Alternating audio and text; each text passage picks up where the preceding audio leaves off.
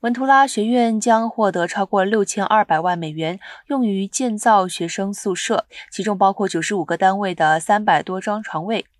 文图拉学院校园的住房项目预计将在二零二三年破土动工，资金来自第一百八十三号议会法案。该法案批准了超过五点四二亿美元，用于建设经济适用学生住房。文图拉县的所有社区学院都通过了该法案，获得了一些资金，包括向 More Park 学院提供二十五万美元，和向 Oxnard 学院提供二十四万九千美元。